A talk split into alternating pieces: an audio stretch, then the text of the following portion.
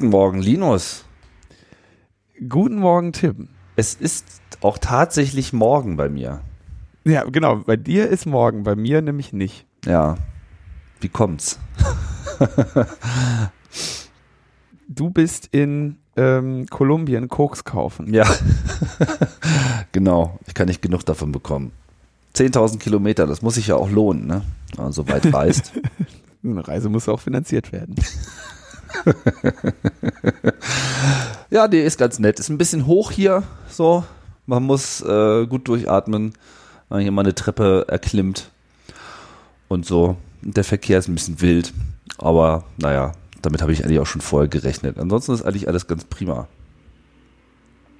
Dann äh, können, wir ja, können wir ja aufhören zu podcasten. Aber ich habe natürlich wie immer äh, schlechte Nachrichten. Wirklich? Was ja. denn für welche? Ähm, ja, die erste schlechte Nachricht kommt aus Russland. Aha. Ähm, da wurde im Juli ein äh, Gesetz beschlossen zum Schutze der Kinder vor dem Internet. Ähm, das hat jetzt äh, der, der, der Staatsduma, ich glaube, die heißt es die Duma, der Duma oder das Duma? Der Duma? Also in Deutschland, also, meine ich, wird immer von der Duma, also die Duma gesprochen. Die Aber Staatsduma ist, hat nicht. jetzt, äh, hatte das im, im Juli beschlossen und jetzt ist es in Kraft getreten. Ähm, und das, das Gesetz will sich darum bemühen, den Zugang zu Webseiten mit Informationen, deren Verbreitung in der russischen Föderation verboten ist, zu begrenzen. Und dafür haben sie sich eine einheitliche Liste von Domains, URLs und IP-Adressen errichtet, wo sie dann das Internet äh, und die Kinder vor Kinderpornografie, Drogenkonsum und Suizidanleitungen schützen wollen. So, so, also äh, Russland goes Zensursolar. Genau, es ist ähm, 100% Zensursolar und noch ein bisschen äh, krasser wohl. André, äh, der ja auch bei uns öfter Gast ist, äh, titelte äh, seinen Artikel zu dem Thema, glaube ich, mit ähm, äh, Netzsperren in Russland. Alles, wovor wir immer gewarnt haben und noch ein bisschen schlimmer. So ungefähr lautete, glaube ich, der Titel. Ja. Naja, es ist ja auch generell so die, äh, die russische äh, Methode, ne? was die anderen versuchen mit Eleganz zu machen, das machen die Russen immer mit viel. ja, äh, in diesem Fall auch also tatsächlich relativ viel. Ähm, und zwar, also wenn es ein Gesetz ist, greift es ja dann bei den ähm, Providern erstmal an. Und äh, man muss sich jetzt also so vorstellen, es gibt also dann zwei Leute im Internet, einmal den Anbieter und einmal den, denjenigen, der auf diese Information zugreifen möchte. Und auf dem Kabel zwischen A und B sitzt ja quasi der, der Provider. Und der kann dann da ähm, äh, dann den Traffic ja theoretisch, je nachdem, wie, wie gut er es machen möchte, eben beeinflussen, überwachen oder sonst was. Ähm, das Problem bisher war eigentlich, dass keiner ähm, die Kapazität hatte, das ernsthaft mal mit dem gesamten Traffic zu machen. Ähm, aber mit neuer äh, Router-Hardware, äh, mit DPI-Funktionen ist das eben jetzt äh, schon ein bisschen besser möglich. Da komme ich gleich nochmal zu. Ich wollte so ein bisschen die Geschichte der, der Sperren erstmal ähm, nochmal so erfassen. Wenn ich also jetzt sage, ähm, und das war ja eigentlich Zensursolar, deswegen ist es, wie gesagt, ein bisschen schlimmer als Zensursolar. Bei Zensursolar wollte ähm, DNS-Sperrenlisten haben. Ja, das heißt also, genau der DNS-Server, der sagt, zu diesem Domainnamen gehört diese IP, ähm, da sollte die Antwort bei bestimmten Domains ähm, verhindert werden ähm, oder unterbunden werden. Der sollte dann einfach antworten, die gibt es nicht, statt zu sagen, welche IP das ist. Was dann den ähm, bösen Menschen die Möglichkeit gegeben hätte, ähm, DNS-Server im Ausland zu nutzen ähm, oder sich einfach so die IP sagen zu lassen und die direkt einzugeben. Mhm. Das heißt, es ist eine relativ schlechte Methode zu sperren, weil sie halt sehr billig zu umgehen ist. Ähm, und das weitere, Pro ähm, das ein, das, der nächste Schritt wäre natürlich, okay, dann sperren wir die IP-Adresse aber wenn ich die IP-Adresse sperre, dann fällt alles aus, was auf dem Server ist. Das heißt, ich habe riesige Kollateralschäden, zum Beispiel bei Shared Hosting. Oder wenn ich sage, ähm, wie der russische Provider Wimpel.com, der äh, das YouTube-Video, äh, wie hieß denn dieses YouTube-Video? Äh, Freunde der Moslems oder was? Dieses, dieses, wo sie die, dieses Skandalvideo, wo die. Ja, ja, ähm, das äh, Mohammed-Video. ja. Life of Mohammed oder so. Und äh, das sollte, Wimpelcom wollte das also sperren. Und ähm, das Einzige, was ihnen einfiel, war halt eine IP-Sperre für ganz YouTube, äh, was äh, dann äh, entsprechend ähm, Unmut äh, bei in ihrer Kundschaft sicherlich äh, hervorgerufen hat, während andere russische Provider genau das Video sperren konnten. Und zwar haben die also DPI-Technologie benutzt, wo also nicht nur auf die URL oder äh, nicht nur auf den Hostname oder auf die IP gesperrt wird, sondern genau die Anfrage ähm, analysiert wird, das Datenpaket analysiert wird und geguckt wird, der will mit YouTube sprechen, was will der von YouTube haben? Aber das funktioniert doch nicht mit äh, SSL. Wenn man HTTPS macht, dann kann man doch diesen Inhalt gar nicht sehen. Genau, mit SSL eigentlich jede DPI-Funktion ähm, sollte sich eigentlich mit SSL erledigt haben. Aber ähm, es, da die meisten Server ja auf sowohl auf SSL als auch auf äh, also auf HTTPS und auf HTTP mit dem gleichen antworten, ähm, ist eigentlich schon eine relativ alte Technik, überall das S wegzumachen, ja, so dass du ähm, bei jedem Request, der auf HTTPS geht, kommst, den leitest du einfach sofort wieder auf HTTP weiter und überall, wo jemand HTTPS anklicken könnte, leitest du ihn immer woanders hin. Ja, also, Also du man nimmt ja es aus den Webseiten gleich raus, die Links.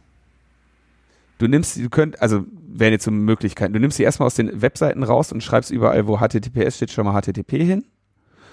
Oder wo jetzt zum Beispiel HTTPS Doppelpunkt slash slash YouTube steht, schreibst du hin HTTP Doppelpunkt slash slash YouTube. Und du kannst ja auch eine Antwort fälschen. Also ich kann ja äh, wohl na, theoretisch, wenn ich äh, Man in the Middle würde, also ich könnte ja theoretisch dir damit antworten, ähm, auf HTTP gibt's, auf HTTPS gibt's keinen Dienst oder wenn ich ein Zertifikat habe, antworte ich dir auf HTTPS, ey, geh mal auf HTTP. Mhm. Oder ich man in the middle halt. Also, aber ich bin mir nicht ganz sicher, wie sie das machen. Aber da werden sie sicherlich eine äh, Lösung für gefunden haben, dass ihnen HTTPS da nicht reinspielt. Denn MTS und Megafon, die Provider, waren also in der Lage, genau ein einzelnes Video bei YouTube zu sperren. Ähm, wie gesagt, ähm, HTTPS umgeht das eigentlich, sofern der Provider nicht äh, noch ein bisschen Möglichkeiten hat, auch da mit reinzufunken. Ähm, was hat, was DPI, was wir in dem, bei unserem Live-Podcast auch so, schon mal so ein bisschen besprochen haben, außerdem ermöglicht, sind Sperren, die jetzt vielleicht auch portunabhängig sind. Das heißt, ich muss nicht mehr nur auf eine genaue URL schauen, sondern zum Beispiel kann ich Skype-Traffic erkennen, obwohl Skype sich sehr darum bemüht, dass der Traffic keinerlei ähm, statische Merkmale hat, wie einen festen Port oder so. Ähm, und außerdem ja auch äh, verschlüsselt ist. Ähm, also so mit so einer Technik a- operieren die jetzt in Russland und sperren unter anderem jetzt, ähm, das war, hatte ich bei Netzpolitik.org bei Andres Artikel gelesen, zum Beispiel die Seiten vom Citizen Lab, das waren die Jungs, die sich den ähm, Digi, ne, den äh, Gamma-Staatstrojaner angeschaut hatten. Mhm. Privacy International, das waren die Jungs, die gegen den Gamma-Staatstrojaner die Exportbeschränkungen ähm, hervorrufen wollen. Und eine Seite namens agentura.ru, die allerdings auf äh, Russisch ist, ähm, wo ich also vermute, dass die da äh, wahrscheinlich etwas sagen, was der Regierung nicht gefällt.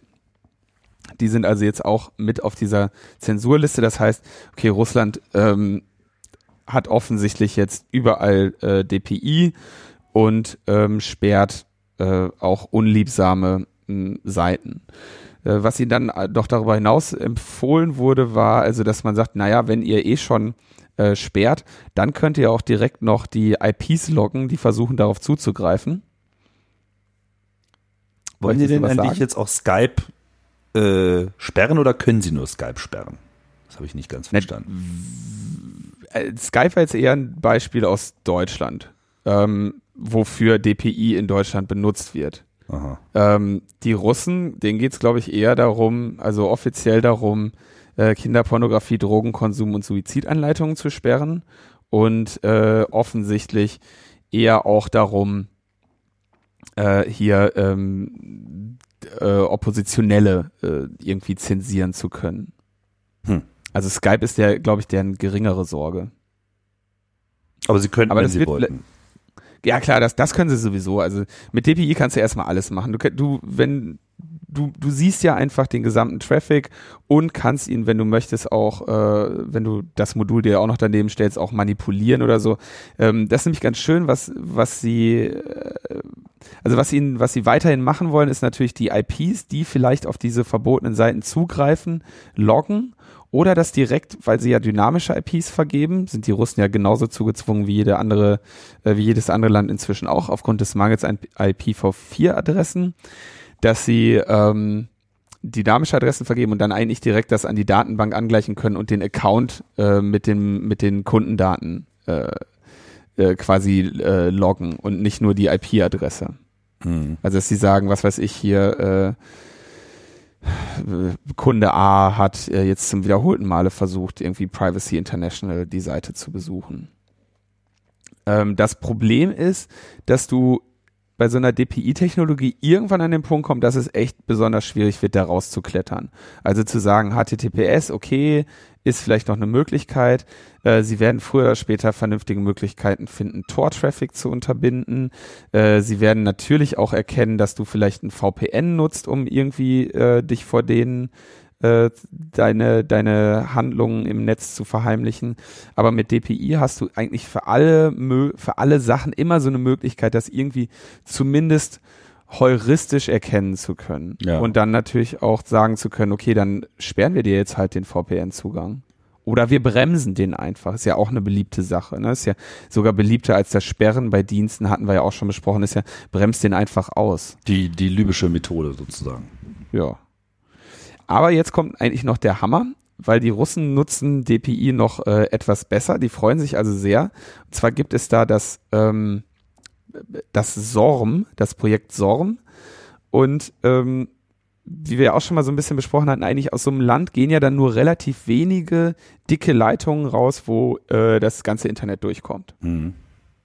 Und an den wenigen Knotenpunkten, durch die aller Traffic läuft, haben die quasi irgendwie riesige Zentren, die äh, sowieso alles versuchen mitzuspeichern. Und die freuen sich total, weil mit DPI können sie jetzt ähm, quasi, müssen sie nicht mehr alles mitspeichern, wenn sie sich um einen bestimmten Oppositionellen kümmern, sondern sie können äh, quasi nach Provider oder äh, nach äh, sonstigen Sachen filtern und freuen sich, dass sie äh, quasi an den zentralen Punkt, noch nicht mal mehr beim Provider, sondern an den zentralen Ein- und Ausgängen einzelne Personen filtern, speichern, äh, loggen können und dadurch Arbeit und äh, Festplattenplatz speichern. Also die sind sehr begeistert vom, von Deep Package Inspection, die Russen offensichtlich. Mm, super. Klingt so nach Lean Censorship.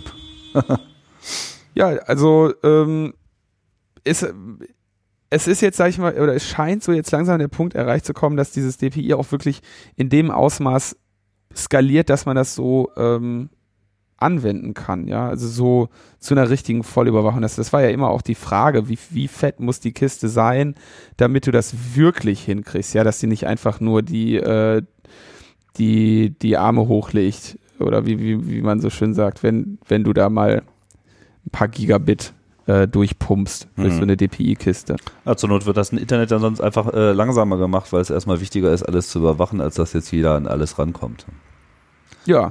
Ja, stellt sich aber schon die Frage, ob das nicht über kurz oder lang dann doch äh, die Fähigkeiten äh, des Landes, äh, das Netz so zu nutzen, wie es äh, eigentlich möglich sein sollte, ähm, einschränkt. Ja.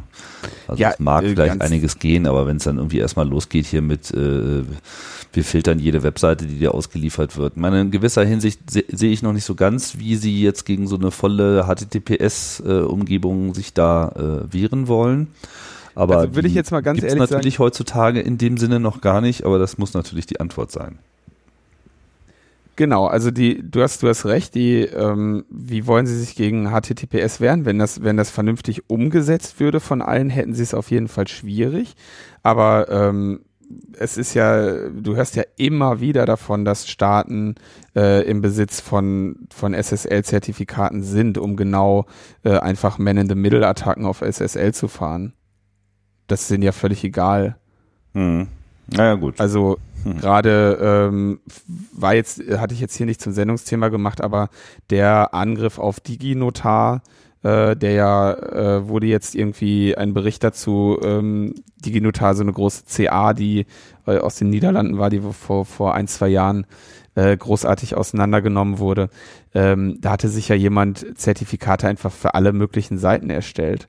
Dem wurde irgendwann langweilig, dann hat er sich Zertifikate für Sternchen.com erstellt. Mhm. Also der äh, so Zertifikate zu Man in the Middle, da muss man Staaten schon durchaus äh, die Kapazität ähm, zutrauen, dass sie die einfach haben. Okay, naja gut, also dann bleibt die Hoffnung sozusagen DNS äh, SEC und äh, entsprechende Auslagerung ja. von äh, Verschlüsselung in das DNS-System. Das ist allerdings leider, leider, leider noch etwas Zukunftsmusik, auch wenn die Technologie im Prinzip da ist. Auch wenn Dan Kaminski da jedes Jahr was Neues drüber erzählt, ja. Mhm. Ähm, ja, das rollt sich aber langsam aus. Also ja. die ersten Browser äh, kriegen das und so, aber sind natürlich noch ganz weit von entfernt, dass das in irgendeiner Form einer äh, staatlichen Zensurinfrastruktur nennenswert äh, Widerstand gebieten könnte. Okay. Auch aus Deutschland gibt es schlechte Nachrichten. Mm. Dann komme ich nicht wieder. und zwar geht es um die Auskunftsverlangen bei IP-Adressen. Ja, also momentan ist das ja so, dass ähm, beziehungsweise ehrlich gesagt weiß ich nicht genau, wie, der, wie hundertprozentig wie der Ablauf ist, aber äh, wenn man von der IP, von einer IP-Adresse den Halter äh, feststellen möchte, dann muss man das mit einer einzelnen Abfrage beim Provider. Und die Bundesregierung äh, hat jetzt einen Gesetzentwurf in die Manege äh, geschmissen, ähm, wo sie ganz gerne hätten, dass es eine automatische Zuordnung von IP-Adressen zu den Nutzern gibt, auch bei den dynamischen IP-Adressen. Wir sprachen das gerade bereits an. Und das bitteschön ähm, über eine gesicherte Schnittstelle. Also man könnte sagen, so die API, die wollen eine API haben. Mhm. Die hätten gerne eine API von den Providern, ähm, wo sie einfach eine IP-Adresse reinwerfen und äh, die Adresse vom Anschlussinhaber äh, zurückbekommen damit die Provider ihnen oder die 16 größten Dienstanbieter ihnen die Daten auf Anfrage unverzüglich und vollständig übermitteln können über eine gesicherte elektronische Schnittstelle.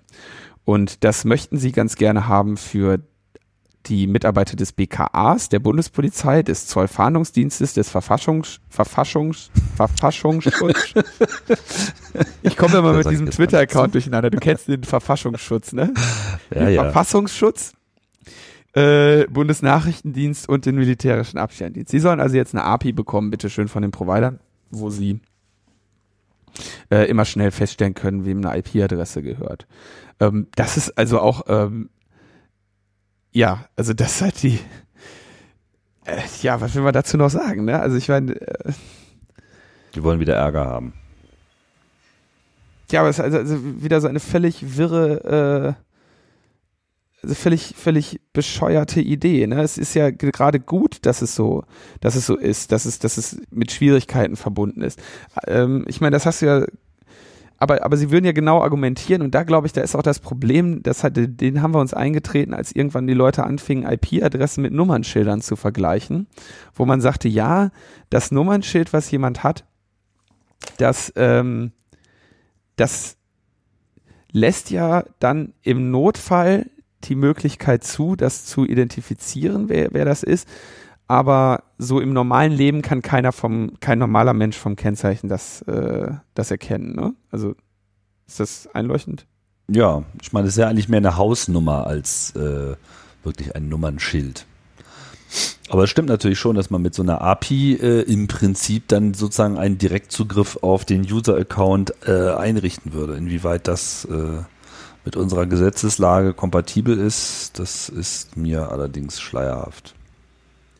Ja, und was, was mich jetzt sehr, was mich jetzt hier sehr, äh, oder was für viele Leute sehr spannend ist, ist der Ab, der Ausschnitt in diesem Gesetzentwurf, wo steht, auch für Daten mittels derer der Zugriff auf Endgeräte oder auf Speichereinrichtungen, die in diesen Endgeräten oder hiervon räumlich getrennt werden. Ähm, darauf wollen sie auch Zugriff haben. Und da, das wird von eigentlich den meisten, die ich jetzt gelesen habe, interpretiert als ähm, sie wollen PIN-Codes und E-Mail-Passwörter auch haben. Mhm. Auch für Daten. Jetzt frage ich mich. Ja, in der Regel. Derer also, der Zugriff auf Endgeräte, was möglich wird oder was? Ja, ich lese, ich lese, also, ja, sie wollen also quasi, also mehrere, in mehreren Artikeln wird diese Äußerung so interpretiert, dass sie quasi eine API haben wollen für die Passwörter. Aha, für welche Passwörter? Also reden wir jetzt hier so von, von äh, meinem Provider äh, oder was? Ja, also ich, also ich bin halt wirklich, ich, ich weiß es halt auch nicht. Also ich zitiere jetzt einfach mal Jan Mönekes, dann habe ich es nicht selber gesagt. Ja. Äh, der sagt, ähm, zusätzlich zur bisherigen manuellen Abfrage sollen die Telekommunikationsunternehmen gezwungen werden, in eine elektronische Schnittstelle zu investieren, die von zahlreichen Diensten künftig als der Quick-Button gedrückt werden kann. Ja, haben wir ja soweit erzählt. Ohne richterliche Auskunft oder vorherige Kontrolle können dann nicht nur Neartime alle vorhandenen Bestandsdaten im Sinne von welchem Kunden gehört die Rufnummer oder IP-Adresse, sondern eben auch Pucks für Handys, Passwörter, Passwörter für die Cloud und viele andere schöne Sachen ganz leicht, easy und ohne Kontrolle abgefragt werden. Ich kann mir ehrlich gesagt nicht vorstellen, dass sie es ernst meinen, aber ähm, ich, ich kann mir vor allem äh, äh, gut vorstellen, dass der Shitstorm, den sie dann ernten, wenn sie das wirklich meinen wollen würden, äh, so dermaßen groß ist, dass sie das ganze Gesetz gleich wieder zusammenfalten können. Da gehe ich von aus, dass sie äh, äh, das äh, hoffentlich bald mal wieder falten können. Ja, aber okay, also spannende, spannende Sache, was sie sich da mit den Passwörtern gedacht haben. Ob sie gedacht haben, dass da keiner hinliest, wenn man da, wenn man das so verklausuliert. Ähm, aber ich bin wie, ja auch nicht der Profi im Gesetzentwürfe lesen, deswegen verlinke ich den mal und wir halten da unser Auge drauf. Naja, dann können wir ja froh sein, dass nur unsere Bundesregierung äh, solche bösen Hintergedanken hat, oder? Ja, ähm, neben unserer Bundesregierung haben das natürlich auch die äh, Mobilfunkprovider in etwas anderer Weise. Und zwar äh, kam vor einigen Tagen dann in die Medien der Konzern Telefonica, Telefonica gehört und gehört T oder gehört unter anderem O2. Die haben jetzt irgendwie O2 an die Börse gegeben oder so. Ähm, und Telefonica hat eine, eine Firma mit Sitz in Großbritannien, die den Namen Telefonica Dynamic Insights trägt. Ähm, und die äh, bewerben ihren die, Dienstleistungen damit, dass sie ähm, Firmen analytische Analysen bereitstellen wollen, die es ihnen ermöglichen, effizienter ihre, ihre, ihr Business zu betreiben und also mehrere Produkte und Services entwickeln möchte, die verschiedene Daten nutzen, die ähm, in ihren Netzwerken anfallen. Also äh, anonymisierte und aggregierte Daten zum Beispiel ähm, aus dem mobilen Datennetzwerk. Ähm, es ist zum Beispiel schon seit einiger Zeit bekannt, dass ähm, TomTom Daten kriegt über die Netznutzung von Vodafone, um dadurch zu erkennen, wo wohl gerade Staus sind. Ja, ja, das existiert schon seit äh, vielen Jahren, diese Kooperation, ja. und das ist quasi die Basis der Verkehrsdateneinschätzung. Äh, das heißt, wenn ich in einem TomTom-Gerät sage, ich möchte jetzt hier gerne von A nach B, dann wird, ähm, werden die Straßen nicht nur jetzt danach berechnet, was, ähm, was man da so für eine Höchstgeschwindigkeit fahren kann oder ob sich das eine Hauptstraße handelt oder äh, eine Nebenstraße, sondern so war zumindest der ursprüngliche Ansatz bei Geräten, die jetzt nicht Realtime sind. Das ist, glaube ich, diese IQ-Technik heißt das bei TomTom. Sie analysieren die Bewegungsdaten von Mobiltelefonen in diesen Straßen. Das heißt, die schauen, was da so äh, für Mobiltelefone vorbeischwimmen und was die für eine durchschnittliche Geschwindigkeit erreichen.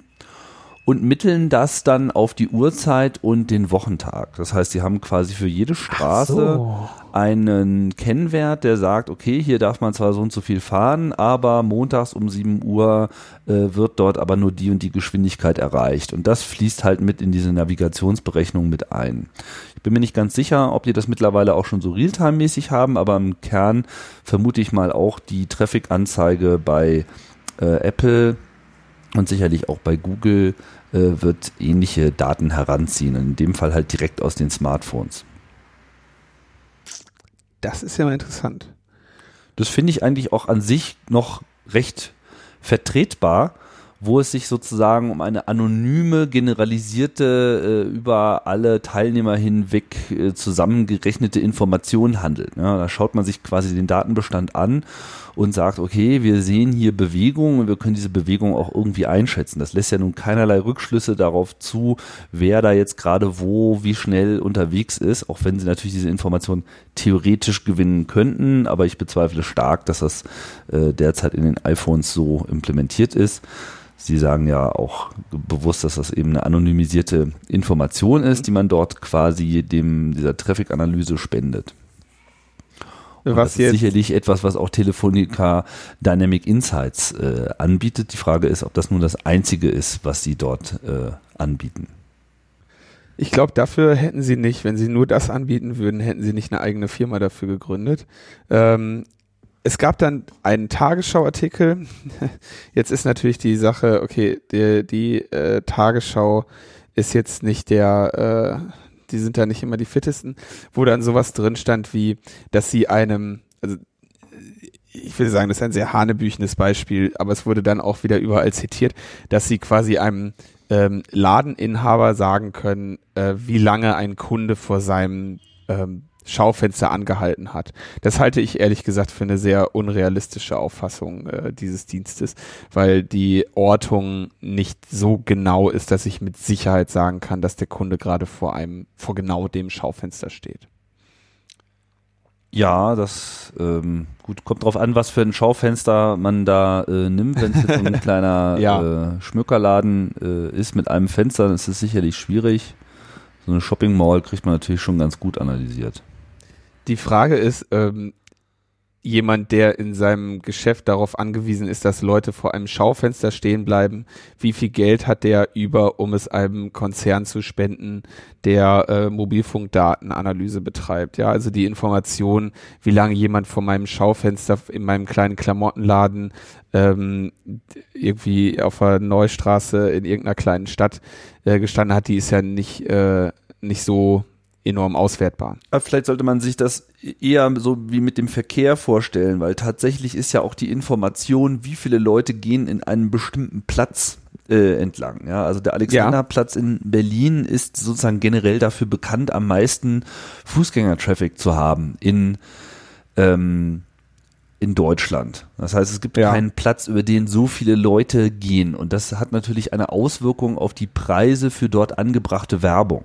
Also wenn du dort mhm. ein Plakat buchst oder irgendein anderes Display hast, was da äh, an diesem Platz ist, dann richtet sich quasi der Preis danach, was die Meinung ist, wie viele Leute das dann eben auch effektiv sehen. Und man kann natürlich da generelle Einschätzungen machen, so im Sinne von, na ja, wir haben da ja S-Bahnen und so und so viele Leute steigen da aus und äh, ein.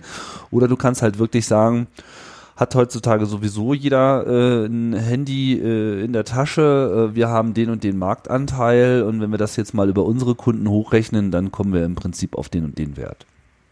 Ja. Genau, also für solche Analyse ist das sicherlich ganz angebracht. Ich glaube, am Alexanderplatz hängt seit Jahr, seit Monaten jetzt so ein Schild. Über 100.000 äh, Autos am Tag kommen an diesem Plakat vorbei. Die wollen offensichtlich diesen Plakatplatz da irgendwie ähm, vermieten. Aber äh, bis jetzt hängt da nur ihr eigenes Plakat, auf dem draufsteht, wie viele jeden Tag dran vorbeifahren.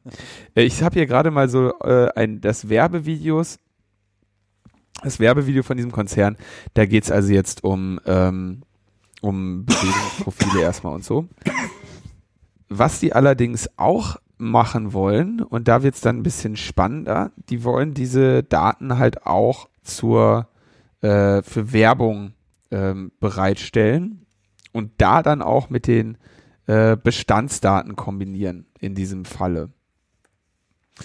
Das heißt also irgendwie Alter, Geschlecht oder solche Dinge sich irgendwie äh, da noch zu sagen lassen, dass sie also quasi dir zu diesem hypothetischen Schaufenster oder zu dem Alexanderplatz auch sagen können, um wie viel Uhr des Tages da die meisten 14-Jährigen deiner Zielgruppe langlatschen und so weiter. Also man kann das, wenn man das gewissenhaft macht, sicherlich äh, sehr spannende äh, Daten raus gewinnen, aber wir wissen natürlich auch, dass äh, Gewissen bei Konzernen immer eher eine untergeordnete Rolle spielt, früher oder später. Und deswegen wurde dieses Thema jetzt mal äh, wahrscheinlich auch ein bisschen zu äh, äh, zum Leidwesen oder äh, ein bisschen ungerecht gegenüber O2 äh, dann hier jetzt behandelt. Ja, die haben schnell einen Rückzieher gemacht. Ne? Aber es stimmt natürlich, was du sagst, so äh, diese generelle äh, Geschichte, ne? also bei dem Verkehr ist es egal, ob da jetzt äh, gerade ein 60-Jähriger oder ein 20-Jähriger ein Auto fährt, aber bei Werbungstraffic holt man sich sozusagen noch mehr Informationen rein. Ne? Man kann halt sagen, okay, äh, vormittags sind irgendwie äh, Leute in dem Alter unterwegs, am Nachmittag in dem Alter. Das ist natürlich schon eine ganz andere Qualität. Ja, ähm, auf jeden Fall, das Ganze schlug solche Wellen, dass äh, sich dann ein Sprecher des Wirtschaftsministeriums am Mittwoch äh, dahingehend äußerte und sagte, der, Hen der Handel mit über Handys gewonnenen Standortdaten ist nach Angaben der Bundesregierung grundsätzlich verboten. Ähm, denn sie dürfen nur anonymisiert oder mit Einwilligung des Handybesitzers weitergegeben werden und dann auch nur an Dienste mit Zusatznutzen, etwa zur Registrierung von Verkehrsströmen. Ja, äh, diese Bestimmungen gelten, äh, gelten in dieser Form irgendwie in, ganz, in der ganzen EU.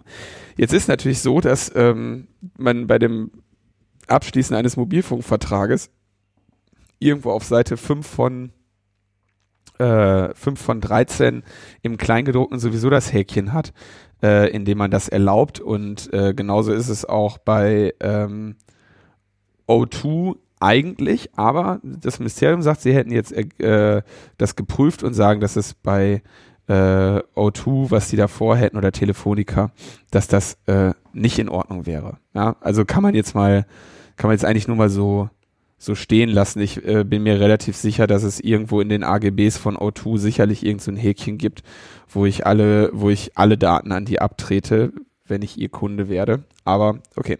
Es war auf jeden Fall mal das deswegen mit in die Sendung aufgenommen, weil es eben ein sehr äh, interessanter äh, wieder mal so ein interessanter Punkt war zwischen Datenschutz und einem relativ offenkundigen Nutzen für die äh, für die Gesellschaft beziehungsweise für den Teil der Gesellschaft, der sich ein TomTom-Navigationsgerät kauft.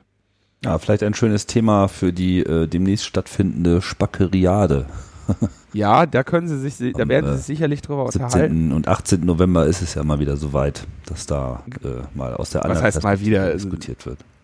Genau, Spackeriade, das sind die, äh, das ist die datenschutzkritische Spackeria, die äh, immer bei solchen Dingen den gesellschaftlichen Nutzen ähm, äh, diskutiert, häufig allerdings dabei vergisst, dass wir hier eben trotzdem von einem gesellschaftlichen Nutzen sprechen, der wiederum nur für einen bestimmten Kundenkreis äh, da ist. Also das, äh, weil eben Telefonica diese Daten verkaufen möchte und nicht ähm, irgendwie der Gesellschaft unbedingt damit dienen möchte. Mhm. Das stimmt. Ja, also äh, ich glaube, niemand hätte was dagegen, wenn die es öffentlich, wenn die wirklich einfach öffentlich einsehbar so im Sinne von Open Data äh, diese ganzen Analysen raushauen würden. Aber ja. genau das machen sie ja jetzt wieder nicht, sondern verkaufen die irgendwo hin und eben auch zu Werbezwecken. Und da wird's dann wieder so ein bisschen, bisschen äh, shady. Äh, Spackriade verlinken, machen wir. So, wie sieht's denn auf unserem internationalen äh, Showpflaster aus? Ja, äh, WikiLeaks ist wieder ähm, aktiv und hat jetzt die Detainee Policies äh, angefangen zu veröffentlichen. Das sind irgendwie die Regelungen der USA äh, zum Umgang mit ihren Häftlingen. Ich habe da nur mal irgendwie angefangen, so ein Guantanamo-Dokument zu lesen, ähm, das war aber irgendwie alles sehr wirr und ich habe das nicht so wirklich, äh, habe da den Skandal noch nicht drin entdeckt und irgendwie das Medienecho blieb auch aus, bis auf die Tatsache, dass es wieder etwas von Wikileaks gibt, habe ich nicht großartig Artikel dazu gefunden, äh, wo sich jetzt da irgendwo ein Skandal drin verbirgt. Aber vielleicht, äh, vielleicht kommt das noch so. Und ansonsten wollte ich ja noch kurz erzählen, dass ich ähm, vor einigen Tagen mal äh, mir da die äh, ecuadorianische Botschaft angeschaut habe in London. Ach, du warst ja vor Ort, richtig. Ja, genau, ich bin da, ja, ähm, ähm, ich verlinke mal ein Foto, was ich da von der protestierenden äh, Masse äh, gemacht habe. Also da stand ein Mann, der war, äh, ja, der war, war wahrscheinlich so irgendwie 50 oder so, Anfang 50, Ende 40 und ähm, verteilte äh, Flugblätter, beziehungsweise der einzige, der da war, waren ja wir. Und dann haben wir ein Flugblatt bekommen mit fünf Möglichkeiten, wie wir WikiLeaks unterstützen können, indem wir, ich glaube, uns bei der britischen Regierung beschweren, bei der australischen Regierung beschweren, ähm, WikiLeaks Geld spenden und dem Friends of WikiLeaks Social Network beitreten. Und einen fünften gab es auch noch. Schweden, ja, vielleicht in Schweden noch beschweren in Schweden auch noch beschweren. Nee, Schweden war da, glaube ich, Schweden war da nicht. Ähm, und dann, aber na, also das Flugblatt, ich will da jetzt gar nicht so, will mich da jetzt gar nicht so drüber lustig machen. Da standen schon wichtige Sachen drauf und auch so Links irgendwie so, was die Manning-Sache angeht und so weiter. Aber ähm, insgesamt versauert der äh, Jules da ähm, in, de, in der Hütte. Ich habe mich dann auch äh, nicht getraut anzuklopfen, weil da stand, ein, stand immer noch dieser Polizist vor und der sah irgendwie nicht nach einem Polizisten aus, der irgendwie jetzt so zu Scherzen aufgelegt ist. Wenn ich, also ich habe es überlegt, ob ich ihm so einen Schuhkarton gebe und sag hier, äh, gib das mal dem Julian rein oder so. Aber ähm, ja, äh, ging dann nicht. Ich bin ein großer, großer Fan von Julio und ich möchte mit ihm singen. Ja. Genau, also äh, kann, man, kann man sich mal anschauen. Bin mal gespannt, was sich da jetzt bei Wikileaks tut. Nächstes Thema? Ja.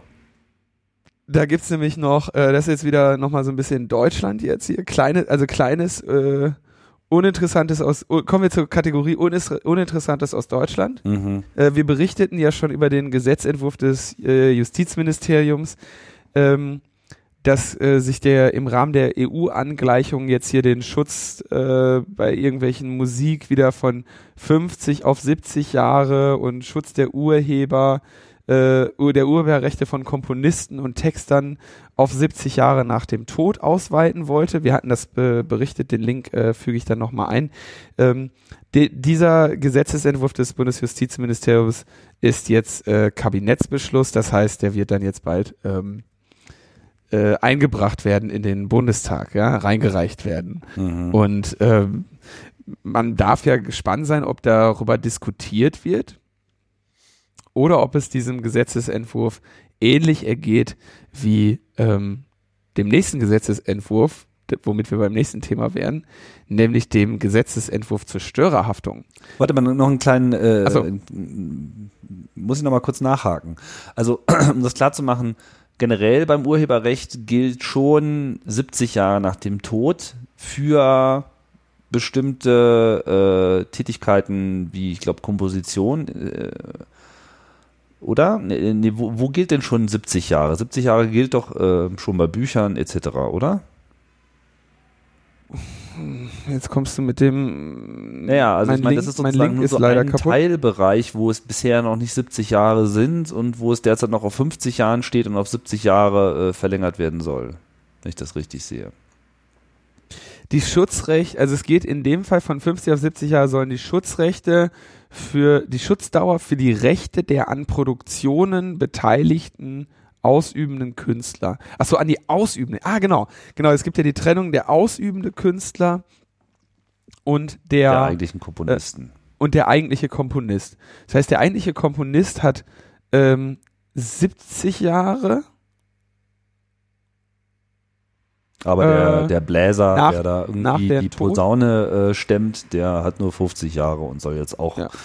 ähm, auch, noch, auch, noch, bis zu 70 Jahre nach seinem Tod zu seinem Recht kommen. Ja. Das ist so albern, oder? Also es ist wirklich, äh, wenn man sich das mal vergegenwärtigt, was das eigentlich bedeutet, äh, fasst man sich doch echt an den Kopf. Das ist wirklich, also man hat manchmal das Gefühl, die Toten haben irgendwie mehr Rechte als die Lebenden ja, ich, also ich weiß wirklich nicht genau, was, also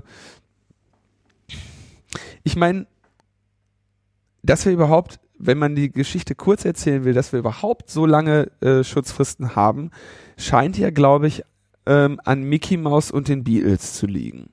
Oder? Das ist zumindest die, äh, die, die gängige Verschwörungstheorie. Mhm.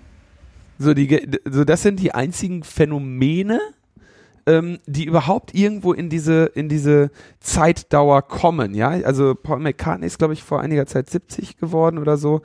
Ähm, das heißt, die Beatles haben da jetzt 50 Jahre rumgespielt, aber die Rechte hat ja, glaube ich, eh zwischendurch Michael Jackson gekauft. Wer weiß, wer jetzt im Moment die Beatles-Rechte hat, aber die waren ja immer noch irgendwie eine ganz besondere Sache. Die, ja, die leben ja auch noch. Also ich meine, das wird ja nee, ohnehin erst nach dem Tod dann aktiv. Also das äh, spielt sozusagen gar keine Rolle, wie alt er jetzt ist oder wie lange das her ist, sondern es äh, spielt ja ausschließlich eine Rolle, wann er stirbt. Was auch sozusagen ja, Joss, äh, bezugslos ist eigentlich auf das eigentliche Werk. Das, George das ist ja auch nochmal so besonders äh, strange. Also ich meine, wenn man jetzt sagen würde, 70 Jahre nachdem dieses Werk äh, in die Welt gekommen ist, äh, verwirken die Rechte, dann würde ich sagen, ja, okay, meinetwegen. Aber wenn sozusagen 70 Jahre nachdem auch noch der letzte äh, der äh, daran in irgendeiner Form beteiligt war, gestorben ist, dann ist erst Schluss. Ist wirklich vollkommen absurd. Ne? Also musst du sozusagen dann nur noch irgendwie in deinem Musikvideo ein Baby schaukeln und dann hast du es dann irgendwie auch gleich nochmal noch weiter äh, erweitert. ja. Vollkommen absurd. Das ist eigentlich echt cool, weil also 70 Jahre nach dem, nach dem Tod ist, übersteigt eigentlich immer noch die Lebenserwartung da, also wenn du, wenn du normal lebst und stirbst, dann übersteigt 70 Jahre nach deinem Tod, übersteigt immer noch die Lebenserwartung deiner Kinder. Die Weil die kriegst du ja spätestens mit mhm. 50, du stirbst von mir aus mit 70. Das heißt, dein Kind hat eine Lebenserwartung von 80, weil es irgendwie, äh, weil die Lebenserwartung der Menschen immer steigt. Aber insgesamt sind sowieso noch 90 Jahre ab der Geburt des Kindes. Mindestens. Ja, vor allem deine Kinder, äh, kann ja sein, dass du deine Kinder dann doch schon ein bisschen früher in deinem Leben irgendwie zeugst und ja. äh, du dann eben selber erst 50 Jahre äh, später stirbst und so. Also da können dann sozusagen auch noch die Kindeskinder äh, von profitieren. Also es ist, mir ist bisher noch keine wirklich schlüssige ähm, Darlegung gekommen, warum das jetzt eigentlich so zu sein hat. Weil vor allem, wenn wir wirklich von einem Schutzrecht sprechen. Ja, hier soll ja die ganze Zeit immer irgendjemand geschützt werden. Ja, dann werden ja hier einfach Leichen geschützt. Das ist ein, ein Leichenschutzrecht. Und äh, das, das macht mich einfach so äh, äh, verrückt. Und mich würde mal wirklich interessieren, und das wäre, glaube ich, in diesem Zusammenhang, jetzt wo sie quasi das mal wieder neu, eine Verlängerung beschließen wollen, mit diesen 50 auf 70 Jahren, für die beteiligten Künstler, was denn jetzt bitte da eigentlich die Argumentation ist, wer denn da jetzt eigentlich geschützt werden soll. Also was ist sozusagen die Bedrohung für diesen äh, bereits seit 50 Jahren vor sich hin verwesenden Leichnam, ja, äh, die ihm jetzt dadurch, dass irgendjemand äh, eine Datei kopiert im Internet, äh, da äh, widerfährt. Das, das würde ich wirklich gerne mal hören. Das könnte man eigentlich mal schön zu so einem äh, Exempel äh, statuieren in der ganzen Argumentation von Copyright-Schutzrechten. Ich bin mir sicher, dass hier die Tagesschau-Witwe äh, dir gerne noch ein schönes Geschichtchen dazu erzählt. Ja, ja, wenn sie nicht selber schon lange tot ist. Na gut. Störerhaftung. Mhm. Ähm, den Gesetzesentwurf von äh, des Vereins Digitale Gesellschaft zur Abschaffung oder Aufhebung äh, oder Lockerung der Störerhaftung beim Betreiben von offenen WLANs. Der hat tatsächlich seinen Weg ähm, ins, in den Bundestag gefunden. Ähm, und zwar hat ihn die Linksfraktion adoptiert. Das war ja damals ein Gesetzesvorschlag, den der Verein Digitale Gesellschaft zur Verfügung gestellt hat, gesagt hat, den kann jeder äh, Copy wir, wir freuen uns über jeden, der den in den Bundestag copy-pastet. Das hat dann die Linksfraktion, glaube ich, mit einer minimalen Änderung auch gemacht. Und das, der wurde dann irgendwann an einem Donnerstag um Mitternacht ähm, stand er auf der Tagesordnung und dann wurden da ein paar Sachen zu Protokoll begeben und dann wurde er natürlich äh, nicht angenommen. Aber immerhin, Digitale Gesellschaft hat es geschafft, einen äh, Gesetzesentwurf ins, in den Bundestag einzubringen, mhm. wenn auch dann leider nur äh, von äh, der Partei, die im Bundestag äh, per se sagen kann, was sie will ähm, und vorschlagen kann, was sie will. Ähm, aber immerhin. Gab es nicht ähm, vor ein paar Tagen auch eine neue Gerichtsentscheidung, wo die Störerhaftung äh, eine Rolle gespielt hat? Ich ähm, versage jetzt gerade dabei, den passenden äh, Link zu finden. Irgendeiner unserer Rechtsanwälte hat das, glaube ich, vertwittert. Du weißt jetzt gerade nicht, wovon ich rede, aber es gab meines Wissens wieder eine Gesetzesentscheidung, wo diese Störerhaftung abgelehnt wurde. Und zwar war es ein Fall, wo ein ähm, ich glaub, Familienvater äh, nachweisen konnte, dass er eben zu dem entsprechenden Zeitpunkt nicht zu Hause gewesen sei, ja, für diesen ähm, angenommenen Fallsharing-Vorgang. Und jetzt müssten die beteiligten Musikkonzerne, die da geklagt haben, die Rechtsanwaltkosten selber tragen. Ja, ich habe äh, mir schnell ergoogelt. Äh, Filesharing Landgericht Köln verneint Störerhaftung bei Familienanschluss. Genau. Äh, das hieß der Familienvater, der ein Kind, sein, sein Nachwuchs hat offensichtlich oder hat offenbar ein Computerspiel in einer Tauschbörse heruntergeladen und angeboten. Und äh, dann haben sie den Anschlussinhaber verklagt und der hat eben gesagt, ja, äh, ich arbeite tagsüber. so, tschüss. Ähm, und hat dann eine Unterlassungserklärung aber nicht bezahlt. Und offensichtlich hat das äh, Landgericht da dem zugestimmt. Interessant. War mir so nicht aufgefallen. Äh, Mache ich mit in die Show Notes. Mhm.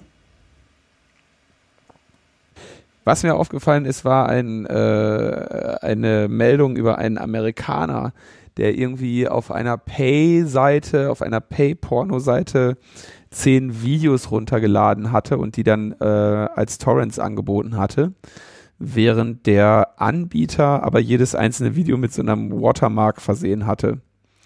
Und ähm, dann haben sie halt gesehen, dass ihre Videos ähm, als Torrents kursieren und haben dann den Typen, der die runtergeladen hatte, weil, weil das Video eben gekennzeichnet war, dass es von ihm heruntergeladen war, äh, haben sie den vor Gericht gebracht und der hat die Höchststrafe bekommen. Das waren, glaube ich, irgendwie waren dann wieder irgendwie ein paar Millionen oder so, weil, weil, weil er eben vor, mit Vorsatz und so weiter gehandelt hatte. Hm. Ja, auch mit Vorsatz sind ja äh, unsere Medien in Deutschland äh, unterwegs, hat man so den Eindruck. also da wird es jetzt irgendwie zu retten.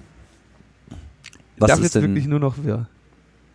Da die Planung. Online-Bezahlschranken sollen eingeführt werden für deutsche äh, Tageszeitungen, jetzt Paywalls überall. Ja, also es waren irgendwie die Medientage in München und dann ging äh, offensichtlich ähm, ging es dann natürlich müssen hier bei den Medientagen dann darüber diskutieren, wie lange sie noch irgendwie Zeitungen drucken wollen und äh, was mit den äh, was mit den Internetredaktionen ist und so. Und dann gab es welche, die sagen, ja, die Internetredaktionen sind jetzt die Zukunft. Und andere haben wieder gesagt, ähm, ja, aber die, der Qualitätscontent in den Internetredaktionen, der kommt ja aus den Printredaktionen und so weiter. Und irgendwie ähm, sagten dann, äh, sagte dann erstmal der äh, FATS-Geschäftsführer äh, oder einer der aus der FATS-Geschäftsführung, Tobias Trevisan, ähm, beim Publishing-Gipfel, ähm, dass sie selbstverständlich eine Bezahlschranke für ihr Online-Angebot einführen wollen. Äh, weil es aber das Einzige, was sie daran hindert, ist, dass es kein einfaches und kostengünstiges Bezahlsystem gibt. Klar, die haben natürlich ein Problem. Also am liebsten wäre denen natürlich sowas wie, oder unterstelle ich jetzt mal, am liebsten wäre denen ja was, wenn es irgendwie sowas gäbe wie einen allgemeinen Account, dass man sich einmal anmeldet zum Zeitungslesen in Deutschland und dann, egal wo man hingeht, immer pro Artikel von dem jeweiligen Anbieter äh, Betrag X abgezogen bekommt. Das wäre denen natürlich am liebsten. Was, den, den ist ja nicht wirklich daran gelegen, ähm, dass man jetzt so das, einen eigenen Account bei Süddeutsche zum Beispiel hat. äh, und mit diesem bei, bei Spiegel sich dann wieder mit einem anderen Account ein, äh, ähm, einloggen muss. Ich glaube, soweit haben die den Markt schon verstanden. Ähm, außer vielleicht können wir vorstellen, dass der Springer Verlag sagt, äh, mir reicht das, wenn, wenn die einen Springer-Account haben, ob die dann Wild, Welt oder äh, Bild oder was auch immer lesen wollen. Aber die äh, Süddeutsche zum Beispiel auch, Richard Rebmann, Geschäftsführer der Südwestdeutsche Medienholding, äh, sagt, wir wollen äh, auch neue Paywalls haben. Äh, mit der Werbung komme, funktioniert das irgendwie nicht. Ähm, und ja, die Welt, klar, Springer Verlag, äh, die haben sogar, äh, äh, ich glaube, die haben sogar konkrete Pläne bekannt gegeben. Ich bin mir gar nicht so sicher, ob sie äh, nur den Plan äh, benannt haben. Also ich besuche diese Seite nicht, aber äh, ja, also ähm, man kann sagen, während also die Verlage lobbyieren für ein Nutz Leistungsschutzrecht, damit Google dafür bezahlen muss, auf sie zu linken, wollen sie gleichzeitig dafür sorgen, dass jeder, der auf einen Link zu ihnen klickt, erstmal bezahlen muss, bis er was sieht. Hm. Also ja, ich frage also mich wirklich, ob die. Ob ist die ein bisschen schwierig, das äh, einzuschätzen. New York Times hat ja vor kurzem auch auf ein Paywall-System äh, umgestellt und ist bisher noch nicht wieder sein gelassen. Ähm, mit der Ausnahme des Hurricane Sandy jetzt. Da haben sie mal für ein paar Tage ihre Paywall auch ausgeschaltet, weil sie wohl äh, eingesehen haben, dass das da nicht so eine tolle Idee ist, wenn man die Leute informieren möchte, da immer gleich so eine Bezahlschranke zu haben. Vielleicht gibt ihnen das wieder Auftrieb, ob jetzt die deutschen Tageszeitungen da ähnlich gut aufgestellt sind wie die New York Times, äh, wage ich nicht zu beurteilen. Grundsätzlich glaube ich irgendwie nicht so richtig daran, dass das äh, so funktionieren kann, zumindest nicht für einen Großteil des Marktes. Bestenfalls wirklich für totale Marktführer, die absolut outstanding sind und die vor allem auch, sagen wir mal, äh, über ihre Qualität sich definieren. Ja, da kann ich mir das durchaus schon vorstellen, wenn ja jemand sagt, okay, wir machen jetzt hier einen Fokus auf äh, Qualitätsjournalismus, dass man da vielleicht äh, die Leute mitziehen kann. Meine, das nehmen sie natürlich alle für sich in Anspruch, dass sie Teil des Qualitätsjournalismus sind. Darüber könnte man jetzt nochmal breit diskutieren. Zusammenhang mit diesem Leistungsschutzrecht ist äh, ja, weiß ich auch nicht. Also so richtig viel Hoffnung scheinen sie ja da nicht äh, zu haben. In dem Zusammenhang fällt mir allerdings noch eine Nachricht äh, ein, die, über die ich gerade äh, gestolpert bin vor ein paar Tagen. Ich schicke dir gerade mal den Link hier. Und zwar in Brasilien haben sich nämlich tatsächlich die Nachrichtenorganisationen, äh, also die Zeitungen, zusammengerottet und äh, haben jetzt einen gemeinsamen koordinierten Austritt aus Google News äh, bekannt gegeben. Ja, das heißt, sie ziehen sich sozusagen da kollektiv äh, zurück. Es macht ungefähr so 90 Prozent des Marktanteils in dem Land äh, aus und äh, meinen, äh, haben das wohl auch schon getan und meinten, das hätte irgendwie nur einen Einbruch um 5 Prozent äh, nach sich gezogen an Zugriffen auf ihre Seiten, nachdem sie das gemacht haben. Ja, und auch da geht es halt im Prinzip um so ein äh, Leistungsschutzrecht. Ding. Also das ist halt auch irgendwie so ein internationales Mem, dem die ja gerade alle folgen. Das ist jetzt nicht unbedingt nur so etwas, was sie sich in Deutschland ausgedacht haben, weil sie das Internet nicht verstehen, sondern das ist sozusagen so eine globale Internetverständnisschwierigkeit. Hm bleibt spannend. Interessant. Haben Sie denn eine Alternativplattform dazu bauen wollen? Äh, also haben Sie gesagt, okay, wir machen jetzt einfach hier. Wollen Sie einfach News nur Google da so ein bisschen den Finger zeigen? Ah, nee, das können, da können Sie sich wahrscheinlich nicht drauf einigen, wer dann da oben stehen soll oder so. Nee, klar, dass 150 Verlage sind oder so. Ich kenne jetzt auch den Markt in, äh, in Brasilien nicht. Vielleicht äh, hat es einfach andere Parameter. Ich meine, in äh, Belgien haben sie es ja auch schon mal probiert und das ist schwer nach hinten losgegangen. Und ich glaube, das wäre in Deutschland nicht sehr viel anders. Ja. Ja, Linus, wie sieht's aus? Ich glaube, wir sind durch, oder? Wir sind durch mit einer, glaube ich, zugegeben etwas schlecht vorbereiteten Sendung. Ich gebe zu, ich war zwei Wochen unterwegs und habe mich nicht so ordentlich darauf vorbereiten können, wie ich das sonst immer mache und ähm, habe aber, glaube ich, die Aussicht, jetzt in Zukunft wieder ein bisschen öfter äh, zu Hause zu sein und mich nächstes Mal wieder besser vorzubereiten. Ja, hoffe ich auch, dass wir bald wieder die äh, Chance haben, mal eine Sendung wieder live zu gestalten. denn ich werde meine Reisen dann auch bald mal äh, hoffentlich abgeschlossen haben. mal schauen. Und weißt du, was mir jetzt gerade einfällt, Tim? Was wir, äh, was wir so ein, also richtig sang- und klanglos haben verstreichen lassen. Na? Ähm, wir haben sang- und klanglos verstreichen lassen den 28. Oktober.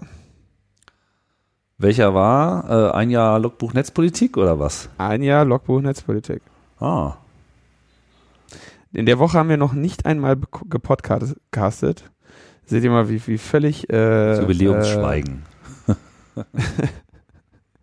Ja, ein Jahr, ein Jahr Logbuch Netzpolitik. Ähm, mit jetzt der Folge 43. Das heißt, es gab im Prinzip neun bis ja, acht, neun Ausfälle, kann man sagen. so würde ich das in einem nicht Jahr? sagen. Kann man nicht sagen? So würde ich das nicht sagen. Aber wieso denn nicht? Nein, nicht so Ist total. Das kann man ja auch anders äh, sagen. Man kann sagen, wir waren hier irgendwie äh, 370 Tage unterwegs und haben es geschafft, 43 Sendungen zu machen. Das ist immerhin alle achteinhalb Tage eine Sendung. Ne? Du, der, der Ausfall ist ja auch irgendwie ziemlich gering. Also ich äh, halte das nicht für, für besonders, für prozentual nicht besonders hoch. Wenn man sich überlegt, dass ähm, ja, wir äh, relativ oft unterwegs sind, beide. Allerdings, und äh, zumindest derzeit. immer wieder hingekriegt haben. Ja, ein Jahr. Vielen Dank, äh, äh, Hörer. Genau, ja, der Zuspruch war sehr ermutigend, muss ich sagen. Vielleicht können wir da auch mal kurz drauf zurückblicken. Ich war eigentlich sehr angetan davon. Ich hatte jetzt so für so ein Nachrichtenformat durchaus damit gerechnet, dass das so eher ähm, einfach so weggehört und äh, entsprechend auch weggeschwiegen wird. Tatsächlich gab es aber dann doch äh, sehr viel ähm, muntere äh, Kommentarkultur und auch so im persönlichen Gespräch wurde äh, immer wieder signalisiert, dass das Format als solches wohl auch ganz gut funktioniert für die Hörer, sprich ähm, tatsächlich dem gesteckten Ziel, kompakte Informationsverdichtung äh, zu liefern mit ein wenig äh, äh, mit ein wenig Meinung und ähm, ja, spielerischem Witz äh, gewürzt, ähm, dass das etwas ist, was in der Podcast-Welt ganz gut bestehen kann. Ja, also ich, ich freue mich auf jeden Fall sehr. Und ich inzwischen, ja, äh, kann ich ja jetzt mal mit Stolz berichten, bekomme auch ich Geschenke. Wirklich, Ja, sehr angemessen. Das hat mich auch sehr, äh, habe ich mich sehr darüber gefreut. Und ähm, das sind allerdings auch noch so wenig, dass ich jedem Einzelnen davon ähm, antworten kann und werde. nicht wie äh, nicht wie bei Ja, Not ich bringe Safe auch noch was. Schönes mit aus äh, Kolumbien. Also nicht wie bei Not Safe for Work, wo das alles auf der Halde landet. Aber äh, nee, also schön. Ich habe ein, ich habe, äh, ich, äh, ja, ja, ja. Also da, äh, da kommen noch Antworten auf jeden Fall von mir. Super, Linus. Ja, äh, hier jagt äh, heute auch wieder ein Termin äh, den anderen. Ich ziehe jetzt weiter. Ich denke, wir machen jetzt mal Schluss. So machen wir das. Und ja, ein Gruß an äh, alle Hörer. Danke fürs äh, Zuhören in diesem einen Jahr. Und wir bemühen uns hier auch weiterhin, den äh, Tagesdurchschnitt äh, weiter zu senken und fleißig weiter zu senden. Bis bald. Tschüss. Ciao.